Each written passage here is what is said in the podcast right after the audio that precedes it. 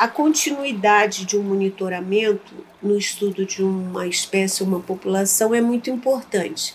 E, por exemplo, eu coordeno um projeto é, que vem monitorando uma população de botos há 25 anos. E durante 25 anos nós capturamos, marcamos e soltamos esses animais. E eu tinha uma equipe permanente em campo acompanhando esses animais no seu dia a dia. Então nós podíamos saber aonde esses animais marcados iam, com quem e fazendo o quê. Quase uma novela, né? e aí, com a interrupção das capturas e assim como o acompanhamento permanente desses animais, nós perdemos. É como a gente perder informação de dois anos de vida de qualquer indivíduo que você vê humano ou perdeu o contato, você não sabe o que aconteceu. Nesse meio tempo, filhotes nasceram, filhotes morreram, animais morreram por diferentes causas e nós perdemos essa informação e também a, as causas que levaram esses filhotes a morrer. Ouvimos Vera da Silva, pesquisadora do INPA, o Instituto Nacional de Pesquisas da Amazônia. Ela monitora os botos cor-de-rosa e também os peixes-boi desde muito tempo. Mas algo fez com que ela parasse. Uma pandemia e um intervalo de dois anos fizeram com que dados fossem perdidos, dificultando o monitoramento e também saber como os animais estavam ou pelo que estavam passando. Informações cruciais para a conservação destes animais também iam por água abaixo num espaço de dois anos. E esse é apenas um dos relatos dos cientistas e pesquisadores e pesquisadoras que não puderam ir a campo por conta da pandemia de Covid-19. Entre março de 2020 até o começo desse ano, muitos projetos, especialmente projetos desenvolvidos na Amazônia, foram paralisados devido à urgência sanitária que foi a pandemia. Hoje, o Vozes do Planeta vai mergulhar na história da Vera e também saber mais sobre estes mamíferos aquáticos amazônicos uma pesquisadora que voltou a campo este ano e tem que registrar as consequências da pandemia no seu trabalho monitoramento de botos cor-de-rosa e de peixe-bois amazônicos, nós vamos entender nesta edição do podcast que faz parte de uma série de reportagens que é fruto de uma bolsa da Amazon Rainforest Journalists em parceria com o Pulitzer Center e apoio da National Geographic Brasil. Nós fomos a campo, eu, Paulina Chamorro e o fotógrafo André Dibi para registrar por 10 dias o trabalho de pesquisadores e pesquisadoras que estavam retornando a campo. E o episódio 213 do Vozes do Planeta, que vai contar sobre mamíferos aquáticos e a grande pesquisadora que os estuda, começa agora.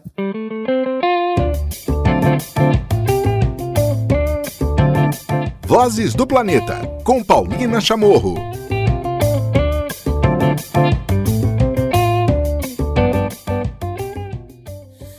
Bom, e começando então a contar a história é, deste projeto, contar a situação né, hoje que a gente é, encontra. Eu estou bem aqui na frente de um tanque que tem seis fêmeas. Não é isso, Vera? Vocês estão no momento com quantos animais aqui? O plantel do IMPA hoje todo, ele tem cerca de 64 indivíduos, entre filhotes, jovens e adultos. Né? E estão divididos em tanques, os animais adultos em três tanques grandes, né? que são tanques de mais de 10 metros de diâmetro e 3 de profundidade, e os tanques é, avulsos que a gente chama, que são tanques é, menores e que recebem dois filhotes cada um ou mais jovens. Uhum. E aqui a dinâmica é intensa, né? Tem de alimentação para adulto, alimentação para filhote. É, os filhotes ainda em fase de amamentação recebem mamadeira com uma dieta que foi desenvolvida aqui no IMPA, né, como resultado de tese de mestrado e doutorado, né, e essa composição então desse sucedâneo é fornecida aos animais, ah, eles recebem essa mamadeira por cerca de dois anos e também já depois de um tempo começa a entrar o alimento sólido. Os outros animais, os já desmamados e adultos, eles recebem um alimento cultivado com uma complementação de plantas aquáticas que são coletadas na natureza. Então, essa é a rotina de tem trocas de água, tem a, o sistema de filtragem da água mas como nós estamos com muitos animais, o alimento é colocado diretamente no tanque, o que prejudica muito, vamos dizer, a qualidade da água para nós humanos, né, no sentido de não ter uma transparência que a gente possa visualizar os animais adequadamente. Falou que tem uma fêmea aqui que tem já uma idade é. Ela está desde o início né, do, é. do projeto. O projeto Peixe Boi aqui no IMPA, ele teve início em 1974, com a chegada de um filhote. A Bu é a nossa filhote número 2. Nós já estamos num número superior a 250 nesses anos todos. E nós recebemos é, anualmente é, cerca de 12 filhotes. Nem todos sobrevivem, porque muitos chegam aqui em condições de inanição é bastante avançada e a gente não consegue reverter às vezes esse quadro. Então, é a Bu, né, que ela chegou filhote em 74, ela foi criada os primeiros meses em tanque de plástico, aquelas piscininhas de plástico de criança, uhum. e foi um aprendizado para os pesquisadores que começaram esse programa, também de cuidados, tipo de dieta, quantidade de leite. Então, nesses anos todos, nós tivemos é, é, a oportunidade de trabalhar com isso, conhecer melhor aspectos da fisiologia e da biologia do peixe-boi, para hoje a gente já ter um sucesso na reabilitação e na reintrodução desses animais à natureza.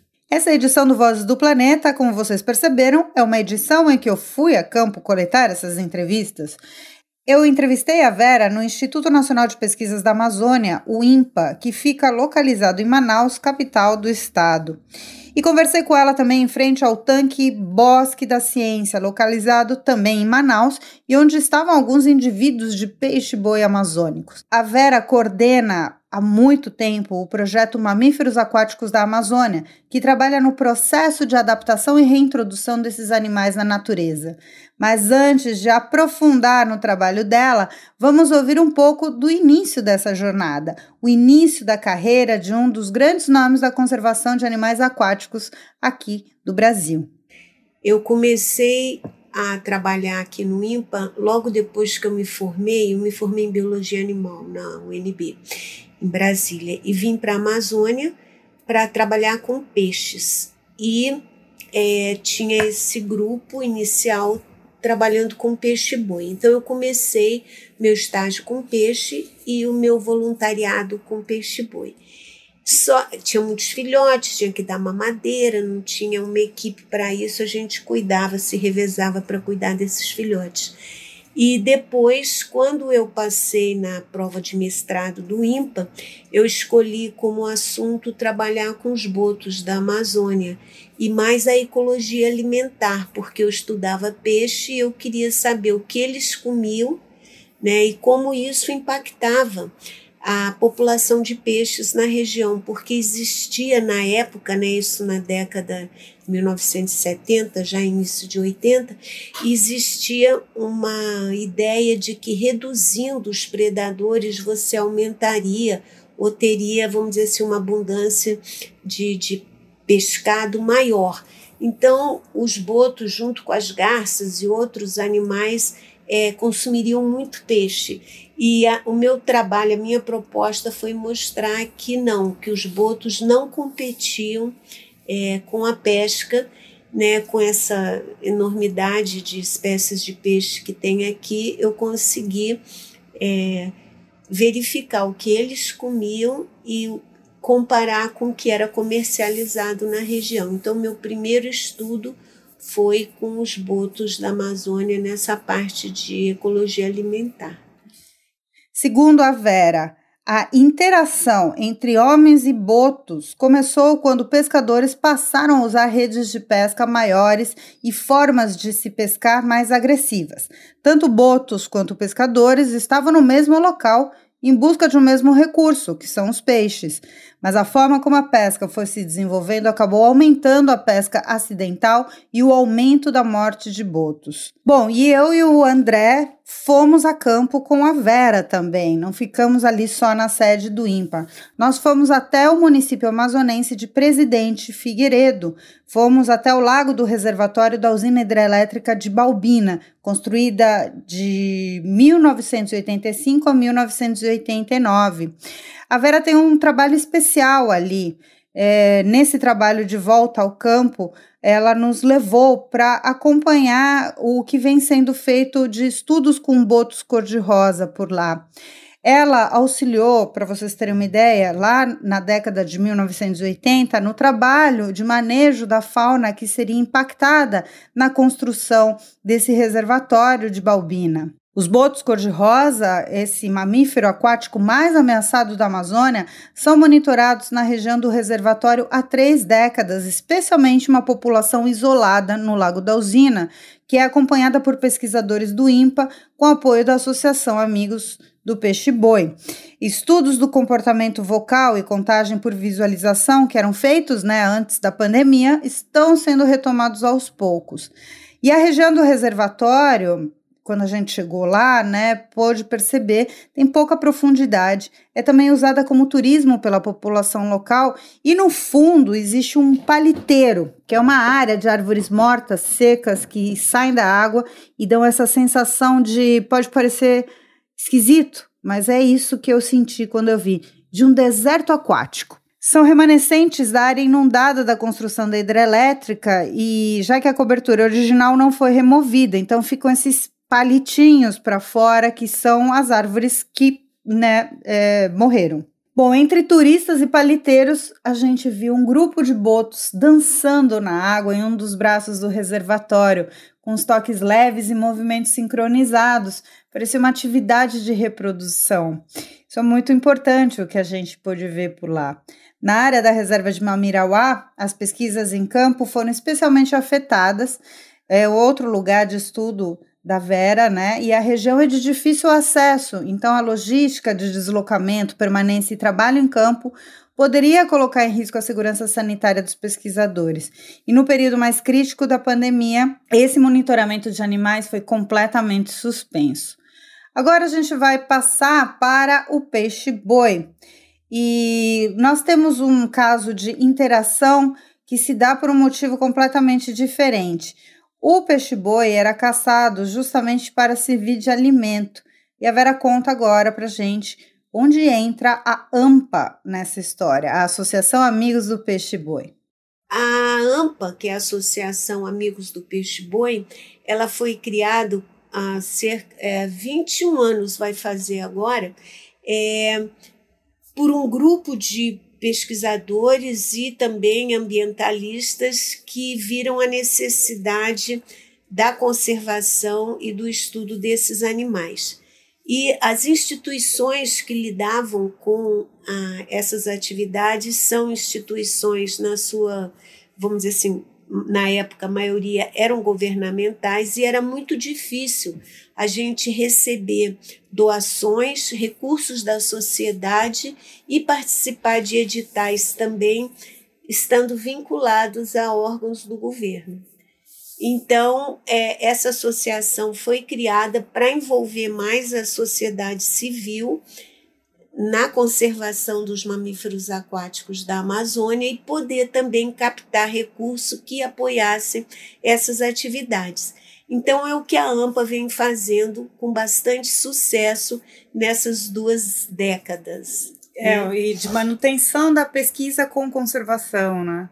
É, também. Sempre a conservação, a educação ambiental, muito envolvimento das comunidades é, tradicionais e as comunidades aqui dos ribeirinhos da região, porque eles é que estão ali no dia a dia ah, utilizando os recursos do, da, da floresta, da, dos rios e também, de certa forma, eles têm um conhecimento é, tradicional de onde encontrar esses animais, né? tem várias informações. Então, uhum. o nosso papel na pesquisa é também quantificar e confirmar essas observações. Nem sempre o resultado é o que é, a, a, o conhecimento tradicional traz, mas a, o apoio, o conhecimento dessas pessoas sobre a vida desses animais é muito importante e facilita a pesquisa também. Então, essa parceria é muito positiva. E então o trabalho de educação ambiental, de conscientizar a importância de um animal que sempre foi utilizado como recurso, o porquê que o boto, apesar da sua má fama, porque ele compete com o pescador, tem o seu papel nesse ambiente aquático, nesse ecossistema, fazer com que as pessoas também entendam, vamos dizer assim, ou conheçam o outro lado da moeda, que é o lado do animal, a, da sua conservação, é importante. Então, a gente trabalha num programa de colaboração, mas com a participação total dessas comunidades, dessas pessoas que vivem aqui no interior da região do Amazonas. Eu conversei também com Anselmo da Fonseca, médico veterinário responsável pelos animais do projeto Mamíferos Aquáticos e também pelos animais do Bosque da Ciência. Ele conta que o laboratório de mamíferos aquáticos tem hoje 64 peixes-bois, além de quatro ariranhas. Desses 64 indivíduos, 15 são filhotes e os restantes são jovens e adultos. Eu bati um papo com o Anselmo em frente ao berçário desses filhotes, a coisa mais bonitinha, eles mamando e se alimentando. Para vocês que estão ouvindo tentarem visualizar, a gente está numa piscina mesmo, de frente a uma piscina. Né? De quantos litros aproximadamente essa piscina, Sal? Essa piscina tem em torno de 2 mil litros. De 2 mil litros e tem dois peixe-bois bem piquituchos dentro que acabaram de dar a segunda mamada, né, da manhã, é isso? Exato, é, eles receberam a segunda mamada. Esse leite, ele, ele é, é uma fórmula que nós desenvolvemos, aperfeiçoamos ao longo é, desses 20 últimos anos, é, em que vai incluído, além do leite, que pode ser o leite, no início é o leite sem lactose, porque eles não têm a lactase, que é a enzima que digere a lactose, e assim que a gente percebe que o animal se adapta bem à, à, à mamada, a gente troca para o leite integral, que é um pouco mais barato. Uhum. E eles mamam sem problemas.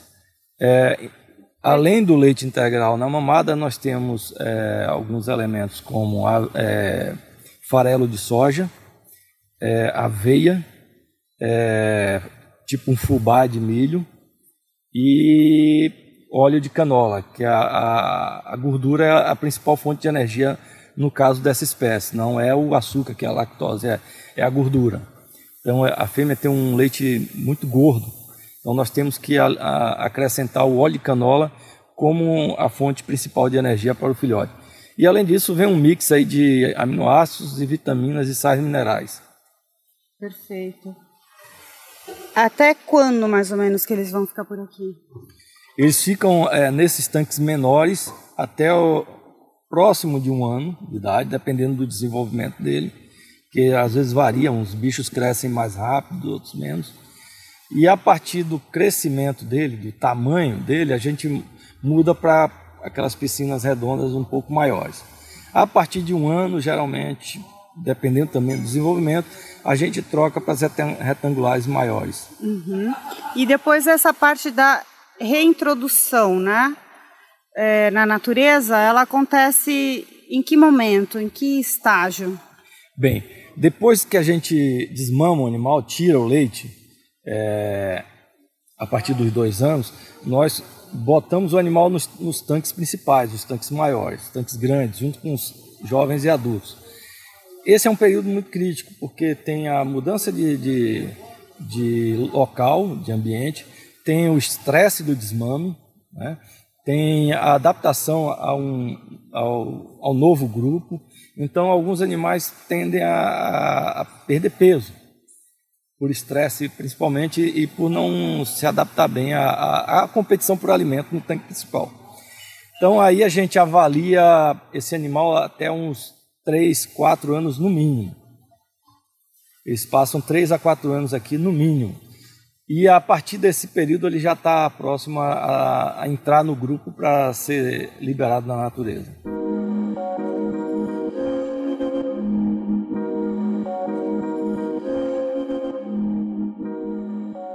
Bom, e agora que entendemos da importância do trabalho de monitoramento dessas espécies né, e da conservação, já dá para imaginar que um intervalo de dois anos sem acompanhar a evolução desses animais tem um impacto enorme em toda a luta pela conservação da espécie e pelo conhecimento, né, pela ciência que vem sendo feita há tanto tempo. A Vera da Silva explica mais sobre o impacto da pandemia de Covid-19 na pesquisa, produção e conhecimento e também conservação do peixe-boi.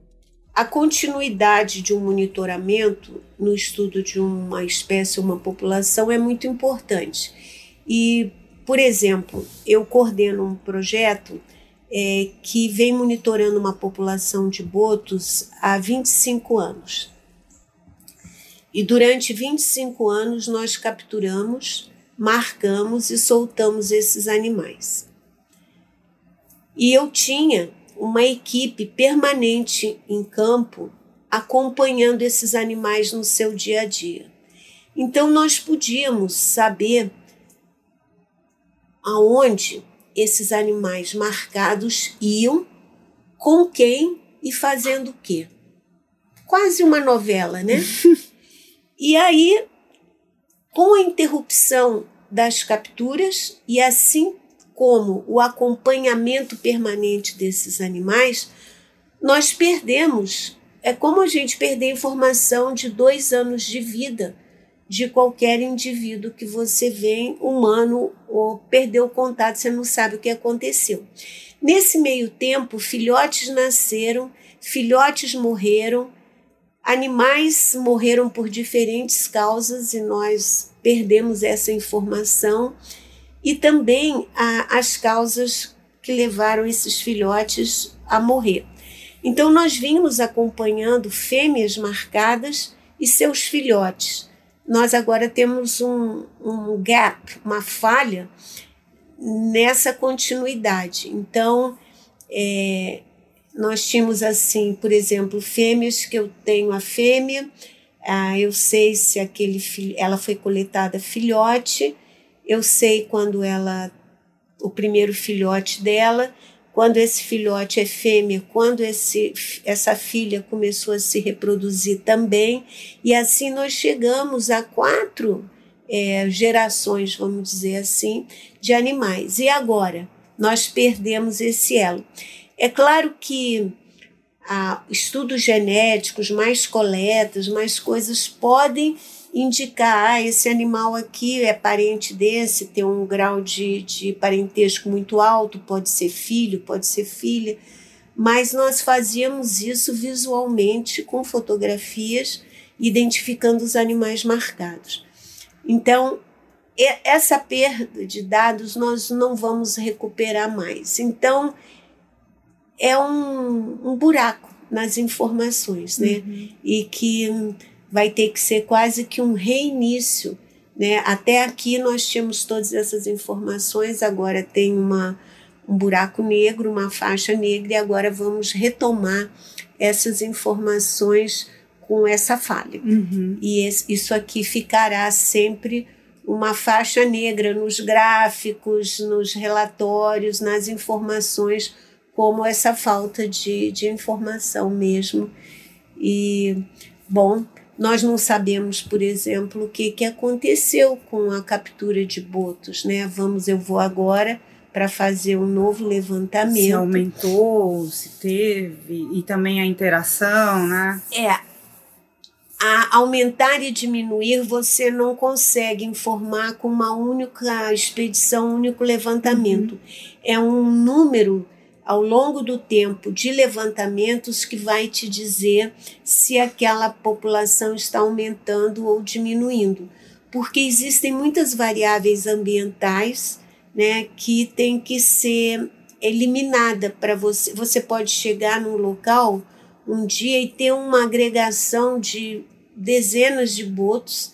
Você pode chegar horas depois no mesmo lugar e não ver nenhum boto. Então, é para você corrigir essa, essa discrepância, vamos dizer, que são das variáveis naturais que existem, pode estar relacionado à correnteza, nível da água, a, a, a um cardume que passou por ali, alguma atividade dos animais que você perdeu ou você deu a sorte de é, observar. Então, com a repetitividade, por isso que a permanência no campo e a observação dos pesquisadores é bastante importante quando você quer fazer um estudo populacional de uma espécie que vive 35, 40 anos, né? A gente não pode se dar o luxo de perder espécies. Essa frase foi dita pela Vera em entrevista e não saiu da minha cabeça ao longo de toda a produção desse episódio e norteia um pouco essa edição. Essa frase sintetiza o motivo pelo qual eles e elas trabalham todos os dias e além das consequências apresentadas pela Vera, ela também cita outras, como a dificuldade de monitorar atividades ilegais na região e de resgatar novos, novos filhotes.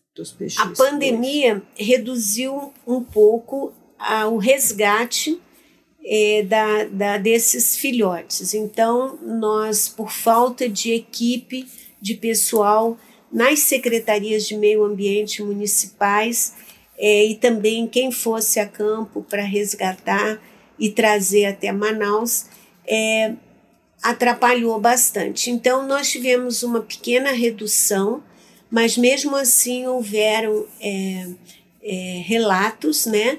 E a gente sabe que os pescadores continuaram colocando suas redes para ter o seu peixe, para sua alimentação, também os pescadores comerciais, mas nós perdemos o contato que a gente vinha tendo constantemente com os comunitários, com as pessoas nas, nas comunidades, né, nas cidades ribeirinhas, para essa informação de chegada de animal, de captura, de algum, algum animal morto, tudo isso foi bastante prejudicado.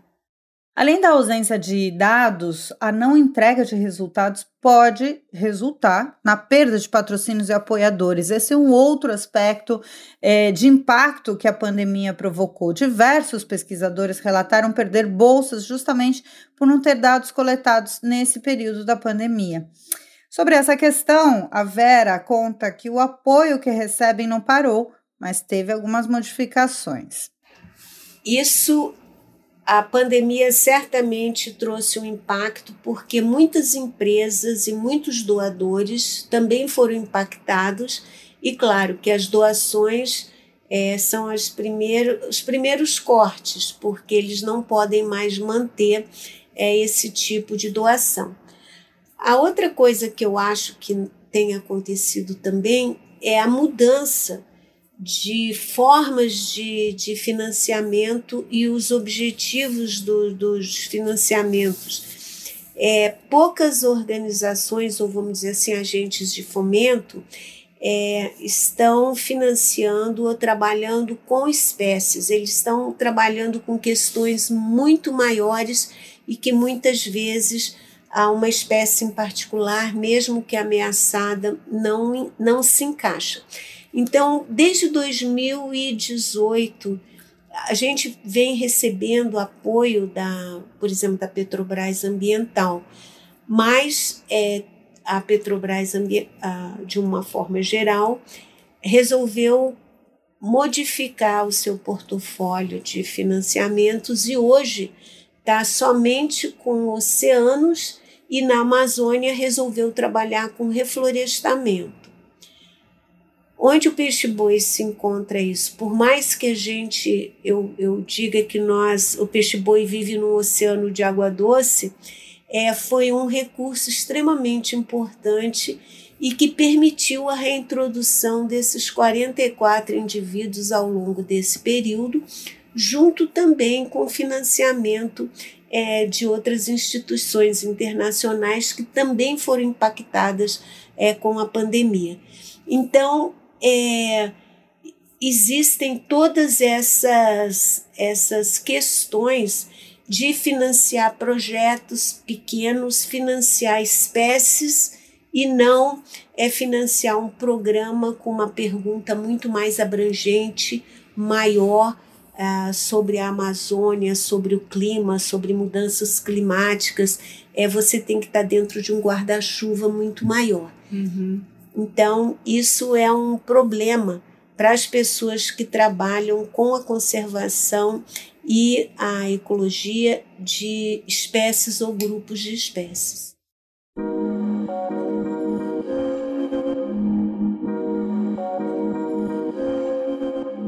Lembrando um pouco da frase que a Vera disse um pouco antes sobre nós não podemos nos dar o luxo de perder espécies, cada indivíduo de cada espécie tem muito a ensinar. Então, o que, que o peixe-boi tem, afinal, a ensinar a uma pesquisadora que está há tanto tempo trabalhando pela conservação e pelo estudo dessa espécie?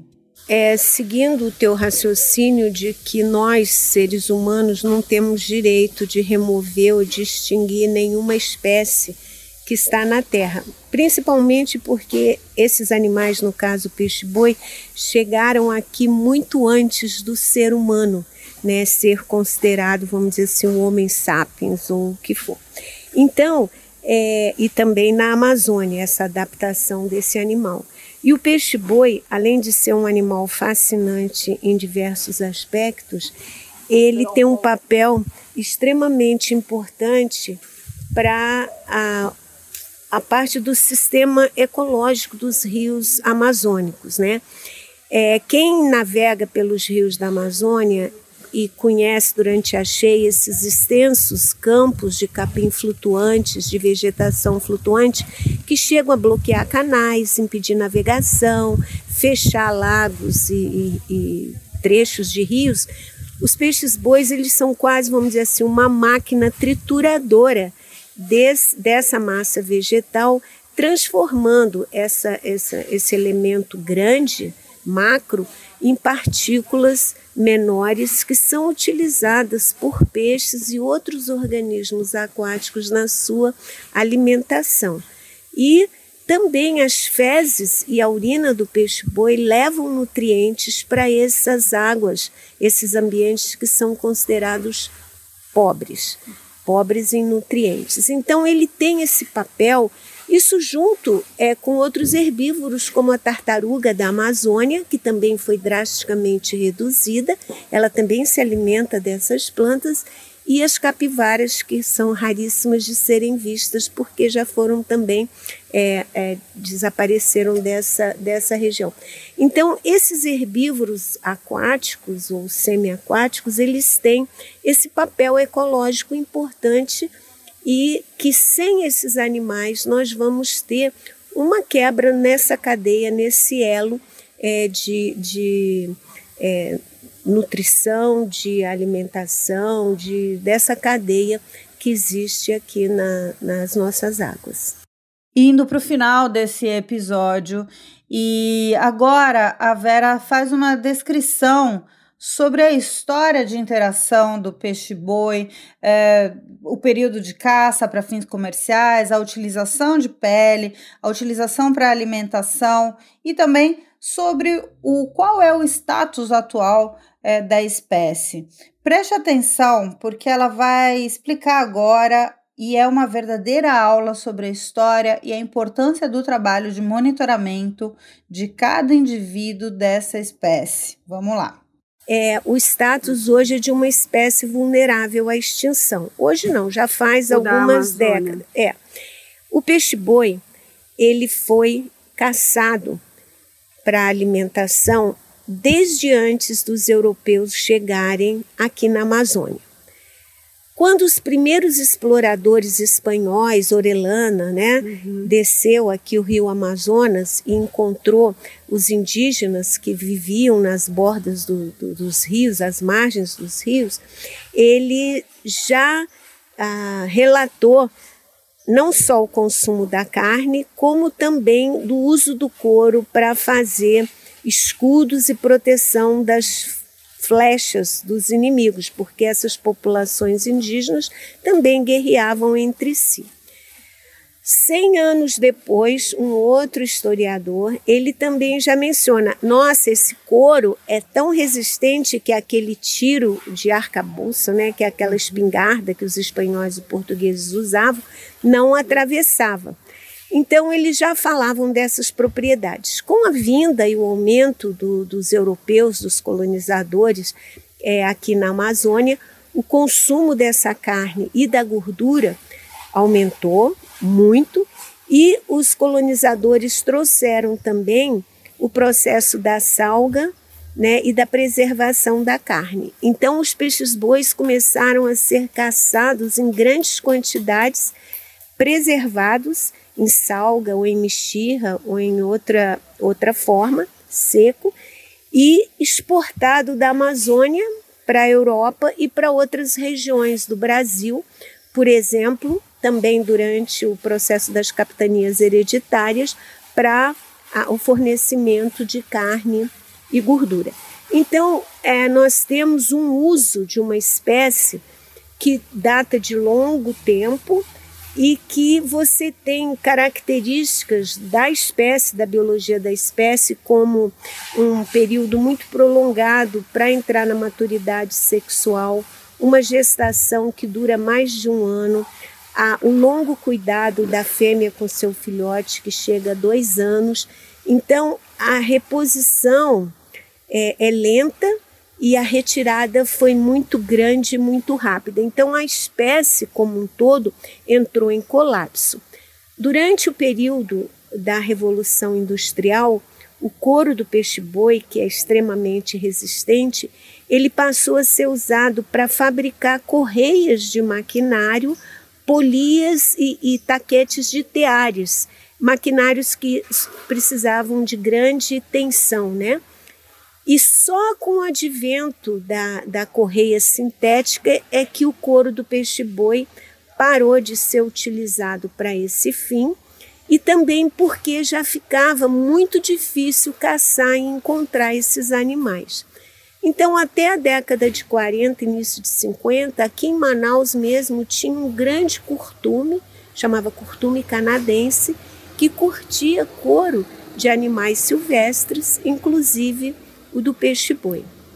E o, o, o couro do peixe-boi, ele é algumas vezes mais espesso do que o couro curtido de uma vaca, do boi, do uhum, bovino. Então, uhum.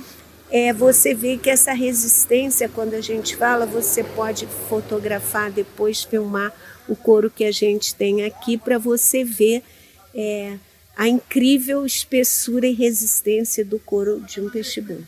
Com todas essas informações e sabendo do trabalho que pesquisadores como a Vera têm para lutar pela defesa deste animal, o monitoramento se torna apenas um acompanhamento de uma espécie no seu declínio ou eles acreditam de fato na conservação da espécie? Essa é uma pergunta que eu me faço diariamente quando eu vou sair para campo, trabalhar e pensar. Eu estou trabalhando hoje para documentar uh, a extinção das coisas ou ainda para trabalhar e conscientizar.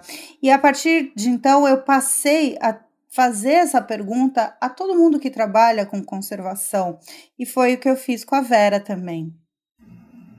A, a continuidade das pesquisas está é, tá sendo um problema para várias linhas de pesquisa, para vários pesquisadores. Na nossa área, é, por exemplo, num instituto como o INPA, que é um instituto federal vinculado ao Ministério de Ciência e Tecnologia, é, nós estamos, vamos dizer assim, a, os pesquisadores estão ameaçados de extinção, porque nós não temos tido concursos a instituição está envelhecendo, muitos colegas faleceram com a pandemia e muitos aposentaram.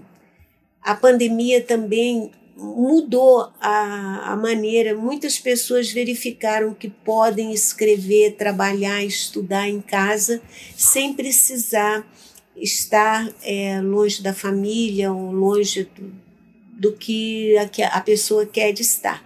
Então, muitos aposentaram. Para você ter uma ideia, 90% dos pesquisadores do INPA, do Instituto Nacional de Pesquisas hoje, Instituto Nacional de Pesquisas da Amazônia hoje, estão aptos a se aposentar. E isso, sem concurso para reposição, você vai é, extinguindo as linhas de pesquisa e você não vai renovando o quadro de pesquisas da instituição. Uhum. Nós estamos vivendo isso nesse momento. E a pandemia trouxe um certo, eu acho, é, descaso ou desinteresse do governo sobre essas instituições. Quase que tipo assim, ah, não serve para nada. Para que, que serve isso? E principalmente com o olhar que está se tendo para a Amazônia hoje, com projetos desenvolvimentistas uhum. que não se adequam a, a, vamos dizer assim, a biologia da região, né? as necessidades da Amazônia como floresta em pé e um ambiente é, de uma biodiversidade que não existe em outro lugar do mundo. Então isso não é, não tem esse olhar. Existe mais discurso do que ação o discurso já é ruim, é pouco, e a ação é menor ainda. Então, é, eu vejo é, esse tipo de atividade que a gente faz aqui no IMPA é ameaçada totalmente. E essas espécies, claro, sem os devidos estudos, sem os devidos acompanhamentos, os monitoramentos, a formação de, de, nem é a formação de recursos humanos, porque nós formamos, o IMPA uhum. tem cursos de pós-graduação que também estão ameaçados, porque os professores estão se aposentando e morrendo, né? E a gente forma, mas eles não são absorvidos.